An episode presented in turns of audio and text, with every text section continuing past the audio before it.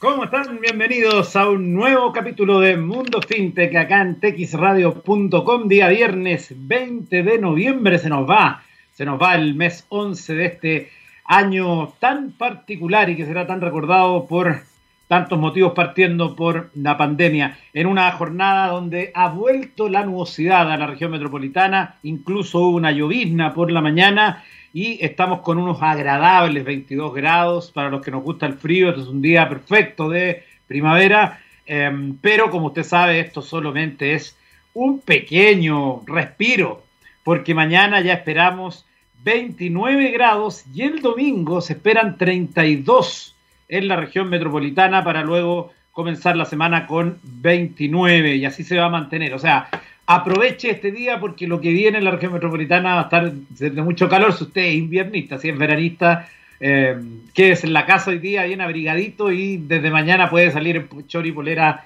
ah, con mascarilla, por cierto, siempre. Bueno, vamos a hablar de algunas informaciones del mundo de la tecnología. Ya pronto vamos a tener también a un interesante invitado.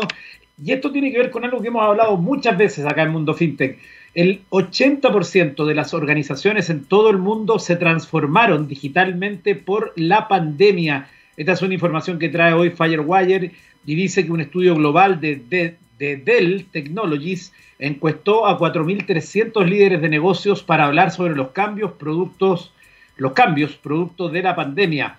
Y entonces allí dice que Em, el resultado de este estudio, que encuestó a 4.300 personas, agregó además conclusiones como las siguientes. El 70% está reinventando su modelo de negocio. La encuesta realizada entre julio y agosto de este año abarcó a 18 países y los resultados se publicaron en noviembre, o sea, ahora.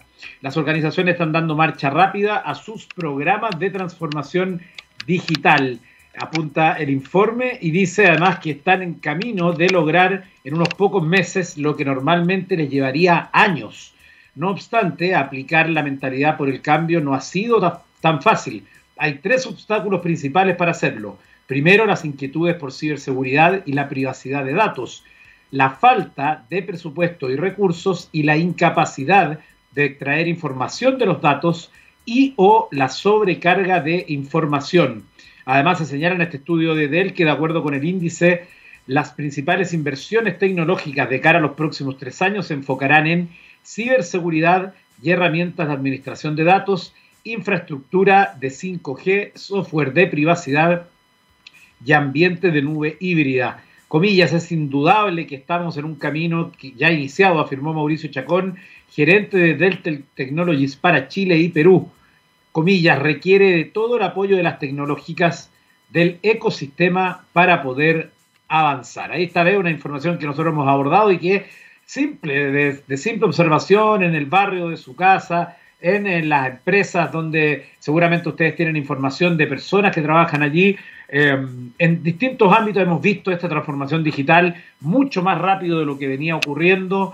Eh, se habla, de acuerdo a los expertos, que se estima que en un año ocurrió lo que debería haber ocurrido en cinco años y todavía siguen ocurriendo muchos de esos procesos. Hay muchos de ellos que hemos estado viendo también y que tienen relación con nuestro mundo fintech. Hablando de la fintech, hoy le quiero leer una noticia que está en tinmagazine.com que dice Google sale a pelear de lleno en el mercado de la fintech con sus cuentas Plex. Dice entonces que Google sigue avanzando en el mercado financiero y lanzó una actualización de su app convirtiéndose en todo un centro de gestión de los pagos. Google anunció el miércoles que a partir del 21, 2021, los consumidores podrán obtener cuentas bancarias digitales a las que llaman cuentas Plex desde Google Pay. Estas cuentas serán ofrecidas por 11 bancos y uniones de créditos para comenzar y los usuarios puedan obtener cuentas de cheques y de ahorros sin cargos mensuales, requisitos de saldo mínimo cargos por sobreseguro. La compañía dijo en una publicación de blog de que los usuarios actualmente pueden unirse a la lista de espera para obtener cuentas Plex de Citi y Standard y Stanford Federal Credit Union. Comillas, hoy en día la gente hace casi todo en sus teléfonos, pero para muchos la forma en que ahorran, pagan e interactúan con su banco no ha cambiado.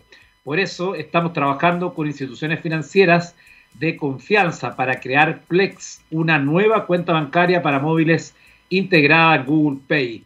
En lugar de mostrar una pila de tarjetas o una larga lista de transacciones, la nueva aplicación de Google Pay se centra en los amigos y negocios con que se realizan las transacciones con mayor frecuencia, dijo Segpunta. Em, la compañía también permitirá que los usuarios de Google Pay obtengan y vean recompensas de minoristas como Target Corp, TGT más 2,70% y Warby Parker dentro de la aplicación y permitirá a las personas que han vinculado sus cuentas bancarias a la plataforma realizar un seguimiento de aquellos gastos. Es parte entonces de esta información eh, que nos cuenta entonces de cómo Google va por todo también ingresando al mundo fintech. Eh, hoy es un día especial, hoy es un día especial para la computación porque hace 35 años, un día como hoy, se lanzaba Windows 1.0, la primera versión de este sistema operativo que claro, para la mayoría de las personas que tiene hoy un computador es algo súper común, apretan un botón, empieza el sistema operativo, todo bonito, tienen el escritorio, aparecen sus archivos, pero eso antes de Windows no era así. Así que eh, es necesario hacer un reconocimiento a la primera versión de un sistema operativo tan importante, porque antes, recuérdese, cómo era el tema, había que acceder desde DOS, había que saber algunos códigos, había que saber entonces alguna ejecutar algunas eh, instrucciones, y por lo tanto fácil, fácil no era. Al utilizar Windows 1.0 era muy fácil lo que había que había cambiado todo. Una de las cosas que más llaman la atención es que frente a lo blanco u oscuro que es hoy todo, hace 35 años Microsoft optó por una interfaz muy colorida e incluso personalizable. Eh, si ejecutábamos control.exe y entrábamos al Screen Colors, llegaremos a una configuración en la que podíamos modificar absolutamente todo en cuanto a estética, el color de las ventanas, del texto, etc. Windows 1.0 ya tenía copiar y pegar y una aplicación de portapapeles en la siguiente imagen que se muestra allí, que es un muy parecido al, actualmente al Techboard, al blog de notas, eh, donde es muy simple. El blog de notas sigue siendo muy simple, es un lugar donde se, por mucho tiempo los programadores utilizaba para hacer código, eh, porque justamente no tenía em, autocorrección ni estas cosas que tiene eh, Word que pueden modificar un código. Y en un código, por ejemplo, un código HTML, un símbolo que cambie y el código se arruina completo. Entonces, evidentemente que también fue una herramienta muy especial. También tenía la calculadora eh, incluida, que era claro, la interfaz era bastante ridícula. Si usted la quiere ver, en GameBeta.com está en detalle cómo era el sistema operativo cerrar ventanas todavía no estaba asociado a la, a la X de la derecha, que es hoy día algo muy trivial. Si usted mira su computadora arriba a la izquierda, a la derecha, va a ver que hay una X. Bueno, si usted cierra ahí, cierra eh, una ventana. Em, eso no estaba allí, sino que estaba al lado izquierdo, en la parte de la ventana. Eh, y además se veían botones con tres líneas que cierran las ventanas a hacer doble clic. Es algo extraño, pero se trata de una función que tanto tiempo después sigue disponible en las ventanas de Windows 10. Bueno, ahí está entonces el aniversario de Windows 1.0. ¿Cuál fue su primer Windows? Vaya uno a saber. Yo, el primero que ocupé fue Windows 95. ¿ah? Así de viejo soy. Ya, nos vamos a ir a la música y nos vamos a hacer un buen viaje en el tiempo. Además, nos vamos a ir hasta el año 1975. Y ahí nos vamos a encontrar con este tremendo temazo de Aerosmith, Walk This Way. Y estamos de vuelta con nuestro invitado de hoy es Mundo FinTech. Dejamos a los secos de Aerosmith y nos venimos al 2020 para recibir en nuestro programa a Max Campillay, fundador y CEO de Fintelligence. ¿Cómo estás? Buenas tardes. Hola, ¿qué tal Eduardo? Muy buenas tardes, gusto saludarte. ¿Dónde está, señor? Acá en Santiago de Chile, específicamente en la comuna de Ñuñoa. Ah, somos vecinos. Ya, muy bien. Max, eh, ¿cómo ha sido este tiempo de pandemia? Me imagino que harto teletrabajo también, ¿no? Mucho teletrabajo, mucho. Eh, estuve escuchando, digamos, los comentarios que hiciste previo, y la verdad que yo fui una de uno de los emprendimientos que rediseñó su modelo de negocio. Y, bueno, nosotros partimos siempre 100% eh, digital. Después voy a hablar un poco más de qué se trata Fintelligence ¿ya? Pero hicimos una especie de spin-off. ¿ya? Pues nosotros primero partimos con una, con una plataforma de inteligencia de negocio, eh, parecido, pero no, no muy similar a un, un ERP, ¿ya? Y, y, un poco producto de la pandemia decidimos hacer una segunda plataforma.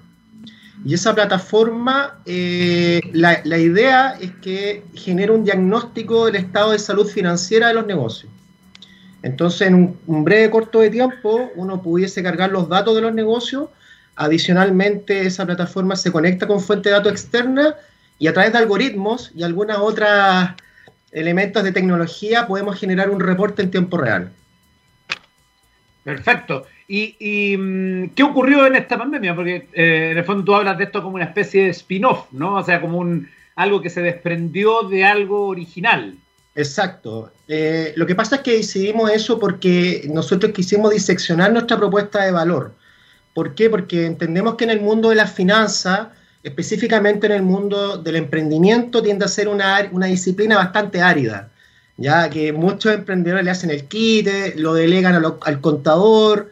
Entonces, de alguna forma nosotros a través de esta plataforma quisimos reencantar a los empresarios y emprendedores y emprendedoras, ¿por qué no decirlo?, a que pudiesen tomar el control del, del negocio. No solamente a través del flujo de caja, sino que a través de otros indicadores e informes financieros. Perfecto, perfecto. Ahí está entonces la explicación. Ahora hablemos de, esta plataforma entonces que eh, a mí me hicieron llegar una especie de pequeño dossier de, de, prensa de Fintelligence. ¿Por qué el nombre? ¿De qué se trata? Eh, ¿A quién está orientado? Bueno, Fintelligence en realidad es la conjunción de dos términos que es finanzas inteligentes. ¿ya? Entonces lo que nosotros buscamos es proporcionar inteligencia financiera a los negocios.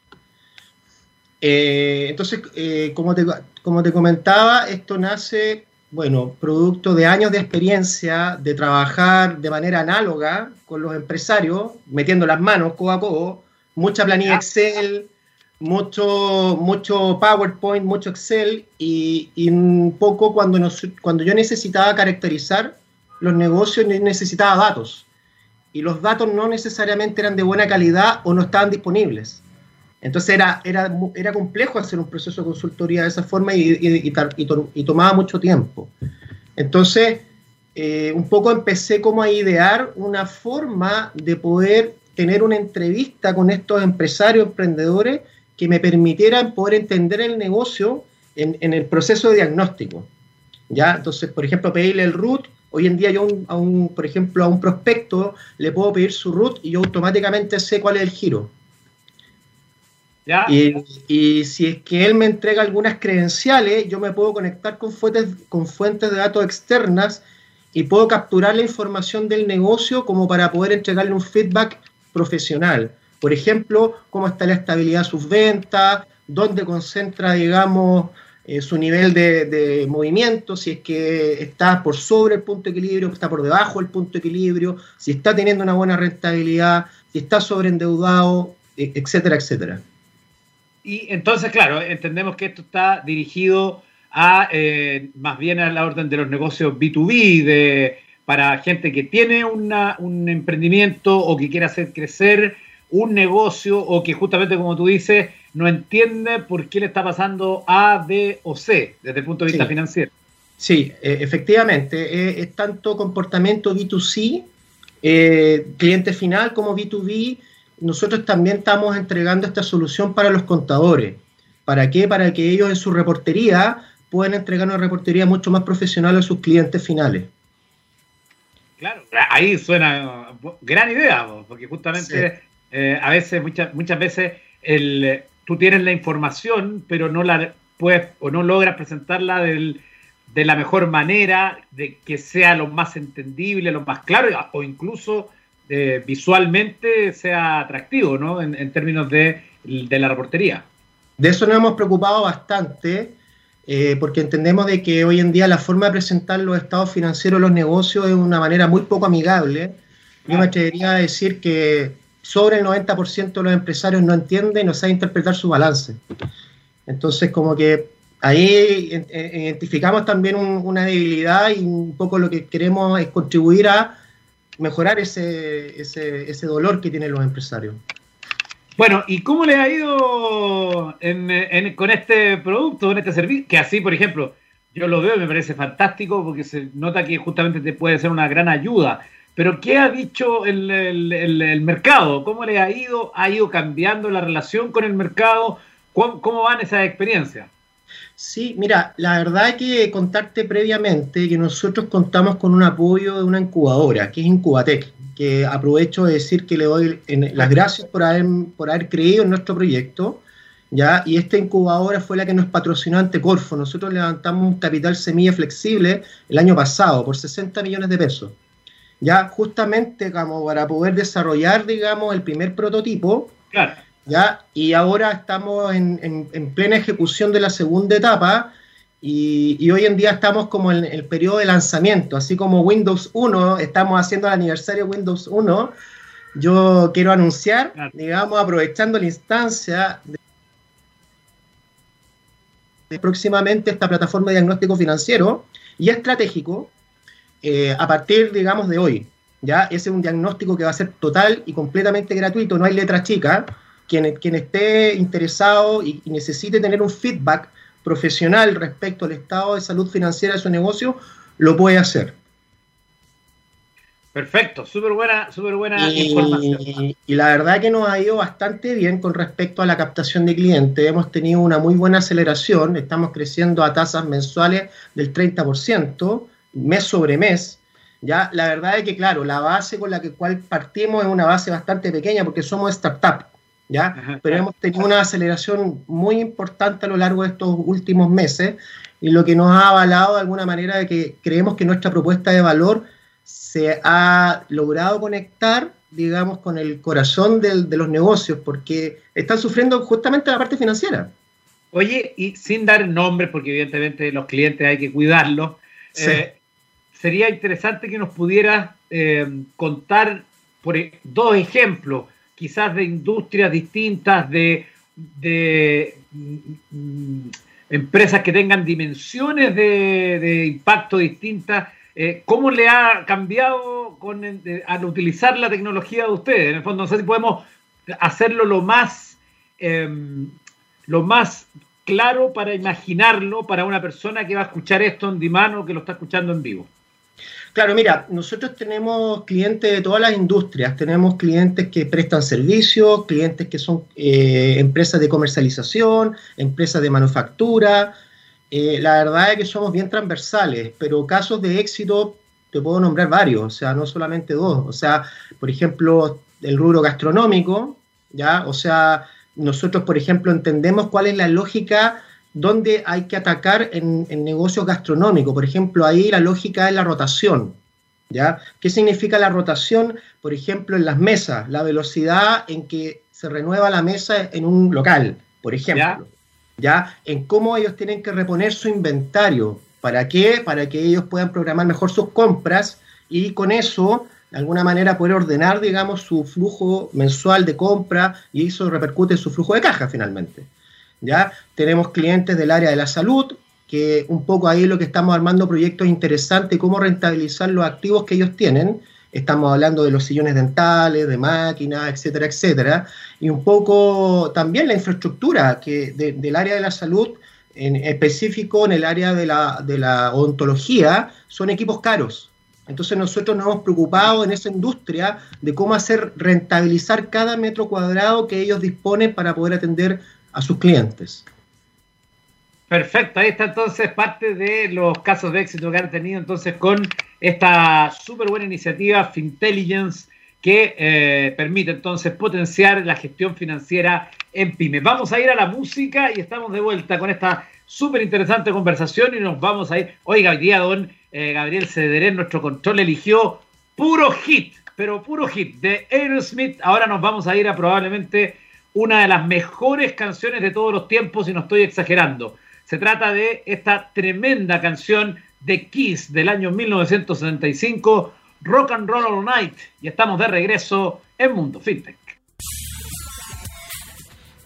Estamos de regreso en Mundo FinTech en este día viernes. Estamos conversando con Max Campillay, fundador y CEO de Fintelligence, que ya nos contó cómo funciona y cómo ayuda entonces a potenciar la gestión financiera en las pymes. Eh, Max, cuéntanos también qué otras ah, dimensiones tiene el trabajo que ustedes están haciendo. Entiendo que también tienen algún proleo con, con la banca más tradicional. Sí, efectivamente, ahí estamos viendo algunas instancias eh, con respecto a cómo poder colaborar con, digamos, con instituciones financieras, toda vez que producto del problema del COVID eh, se empezaron a otorgar estos préstamos, ya estos préstamos con, con estos periodos de gracia, que justamente ahora empiezan los periodos donde uno tiene que empezar a pagar las primeras cuotas.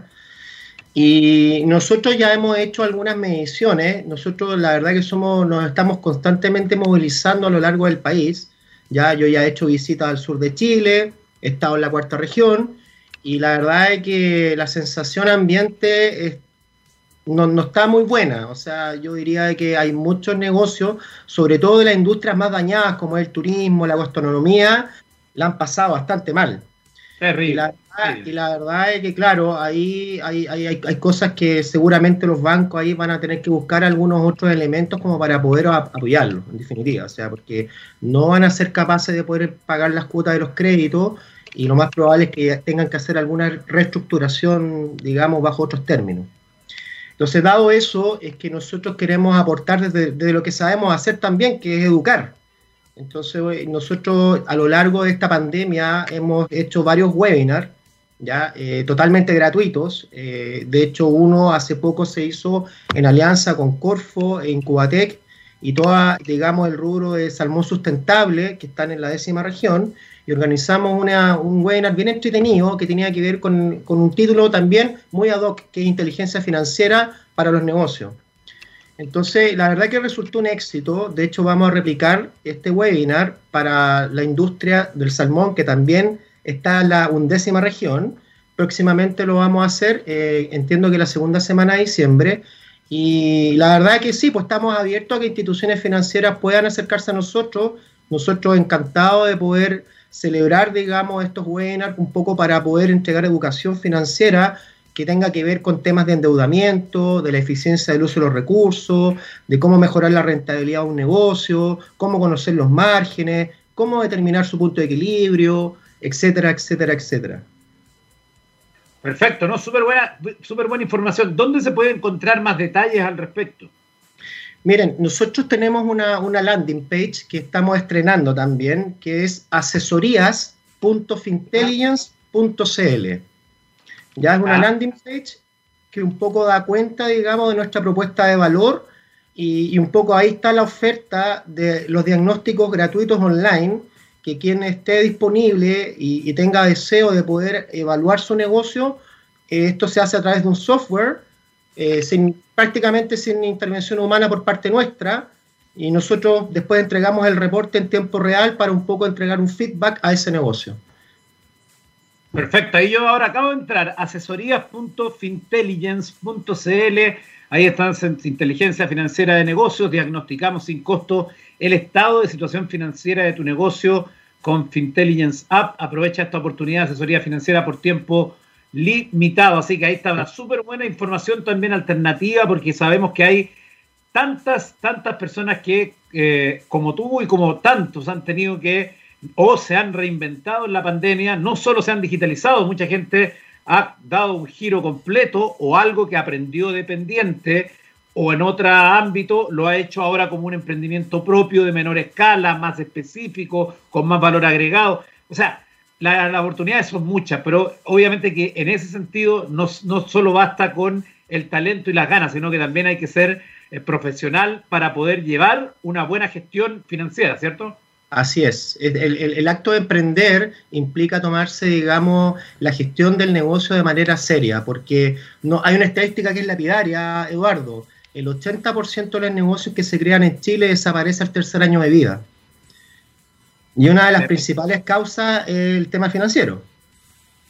Y, para seguramente mucha gente te está preguntando ya, pero ¿cómo es esto?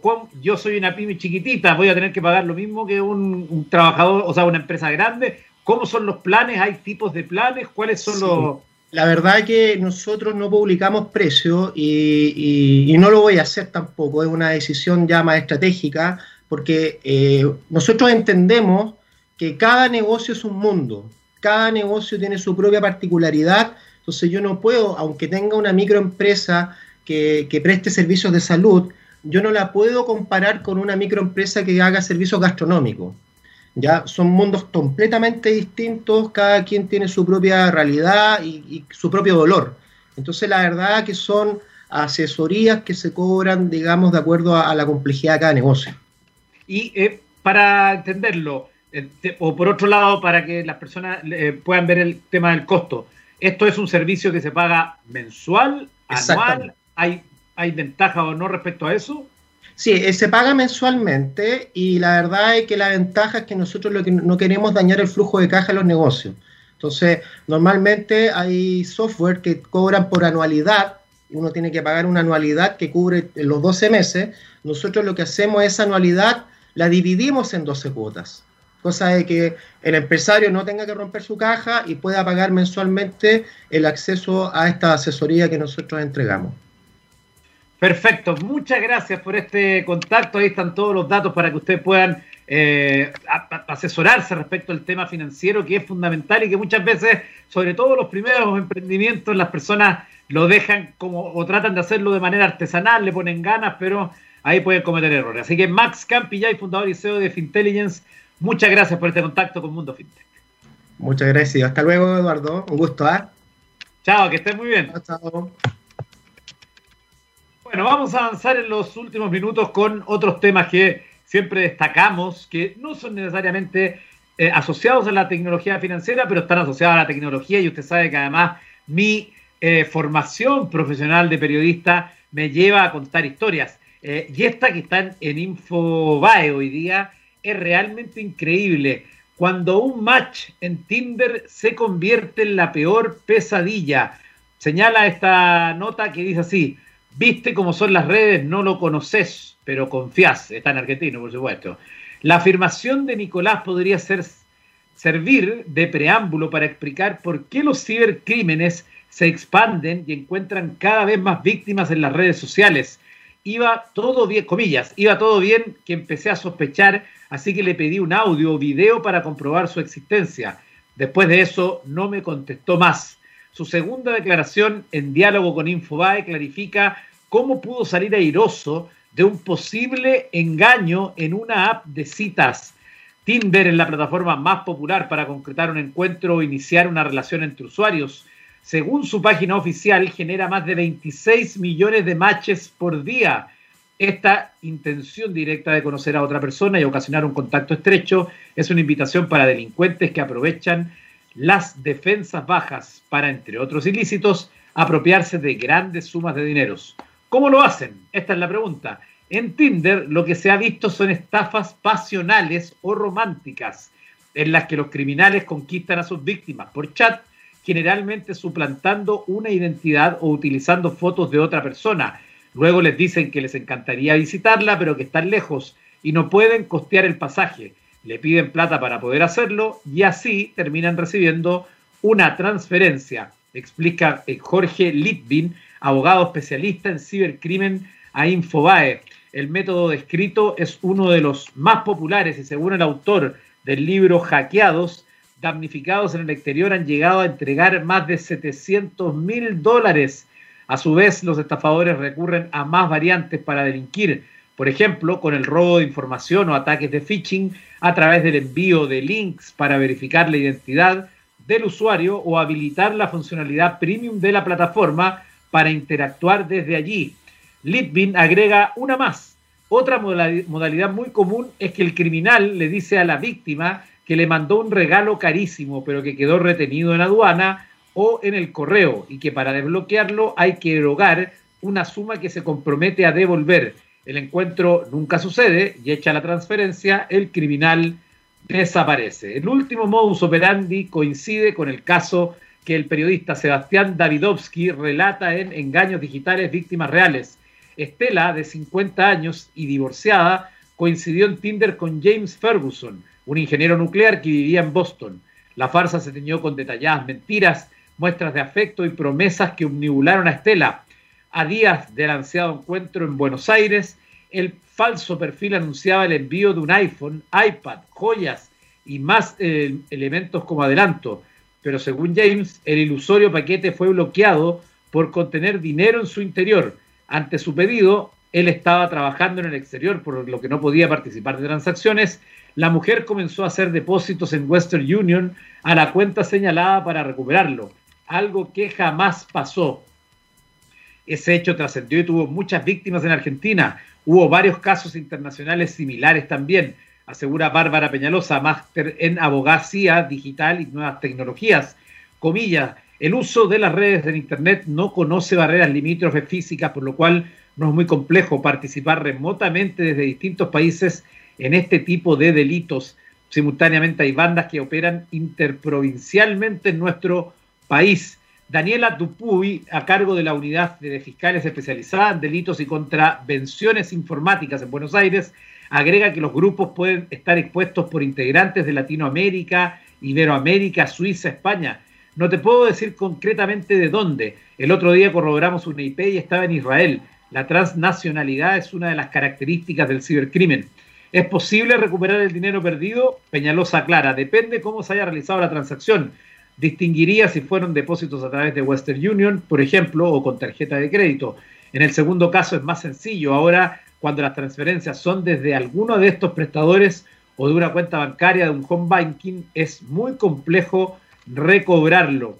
El abogado Jorge Litvin detalló a Infobae las principales acciones preventivas atención con esto, cuando se crea un perfil que se divulgue la menor cantidad de información posible sin brindar información de domicilio, lugar de trabajo, horarios, rutinas o fotos, sin, o fotos con hijos, perdón. Sin el momento exacto, si en el momento exacto en que se produce el match se recibe un mensaje de estilo impersonal, puede tratarse de un bot, un programa que simula el comportamiento humano y en este caso es configurado por los criminales. Ya en el chat, no entregar datos personales ni de acceso a cuentas, no transferir dinero bajo ningún tipo de promesas, hacer una búsqueda previa de perfil en cuestión para verificar si es real. La plataforma TinyEye permite escanear las imágenes recibidas para chequear si pertenecen a alguna base de datos. También lo hace Google. Usted con botón derecho en una foto le sale buscar en Google y va a ver si la foto es inédita. Al enviar una foto o video, evitar de, de perdón, enviar una foto o video, evitar el rostro, espérense que se me corrió aquí la página, eh, algún tatuaje o, un sector reconocible del hogar, configurar la autodestrucción de imágenes y cuántas veces el destinatario puede verlas. Al subir contenido a la red ya no nos pertenece, le pertenece a la red. Desactivar la geolocalización por defecto para que al mandar el material la otra persona no conozca desde dónde se realizó la acción. Desconfiar de quien elude varias veces un encuentro real o una videollamada en el país la multiplicidad de cibercrímenes se extiende a gran velocidad, según las fuentes consultadas durante la cuarentena implementada para prevenir contagios, se potenció su aumento junto a las denuncias y consultas relacionadas. Una nota increíble que estaba hoy en Infobae. Atención muchachos a los que andan pelándose digitalmente, a tener cuidado porque eh, en la tentación está el crimen, el engaño, así que tengan mucho, mucho cuidado. Bueno, antes de eh, despedirme, también quiero mencionar esta noticia que tiene como protagonista a Barack Obama. Eh, es una nota que hoy está en eh, hipertextual y que dice que el libro de Barack Obama, ya en Amazon, que pudo ser escrito por una inteligencia artificial. uno de los libros más leídos de Barack Obama, expresidente de Estados Unidos, está haciendo tendencia en Amazon. Lo curioso es que este libro biográfico podría haber sido escrito por una inteligencia artificial y no por una persona. Esta curiosidad es la que apunta Eric Nelson a través de un estudio, la estructura del propio libro, utilizando un software para detectar palabras y conjunciones que podrían encajar con esta teoría. El libro en sí tiene apenas 61 páginas, donde en apenas 20 minutos podríamos leerlo sin mucho esfuerzo, según Eric. Pero si realmente está escrito por una inteligencia artificial, el mérito es infinito, sobre todo para alcanzar un puesto avanzado en la lista de éxitos de venta de Amazon. Como dato adicional sobre esta biografía escrita supuestamente por una IA, las críticas están siendo positivas a pesar de contener algún error de redacción.